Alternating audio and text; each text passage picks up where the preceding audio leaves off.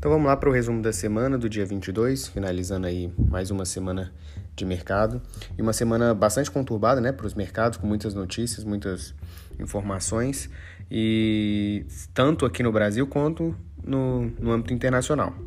No cenário internacional, a ex-presidente do Fed, né, do Banco Central Americano, a Janet Yellen, na terça-feira ela foi sabatinada no Senado, né, em relação à possibilidade de se tornar secretária do Tesouro na administração do presidente Joe Biden.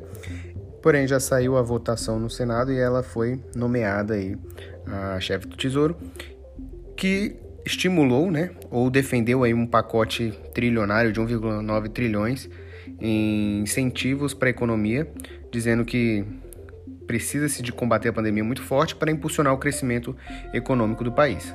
Também tiveram os dados de PMI do, na zona do, do euro.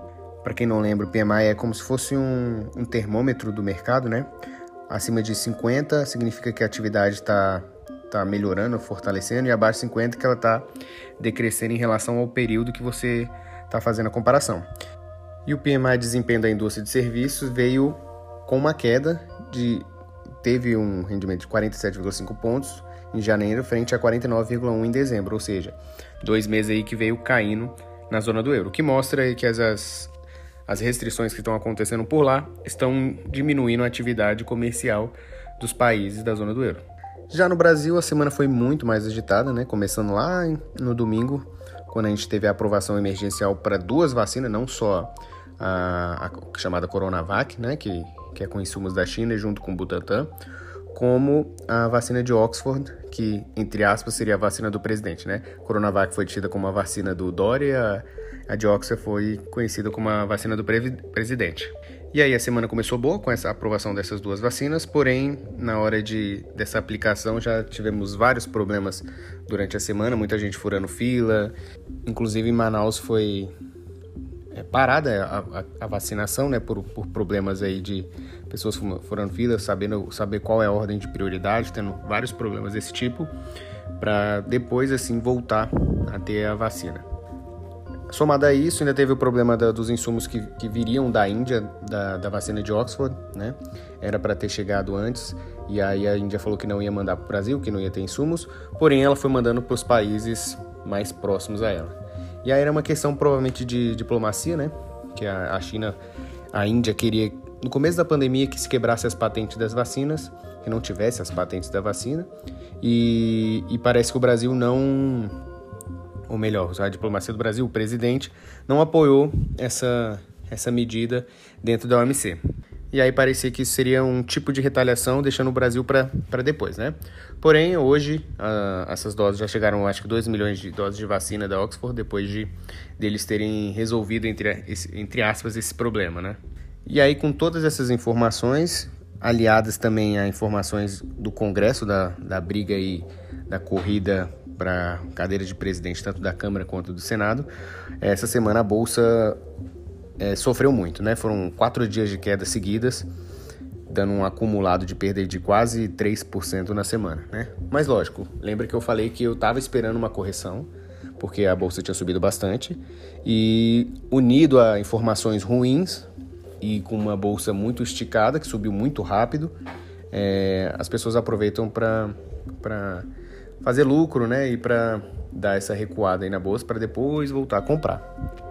Então é aquela retraída natural, né? Tanto é que depois dessas quatro dias de queda seguida aí, o, a, o Ibovespa ainda tá, ainda fechou essa sexta em 117, quase 118 mil pontos.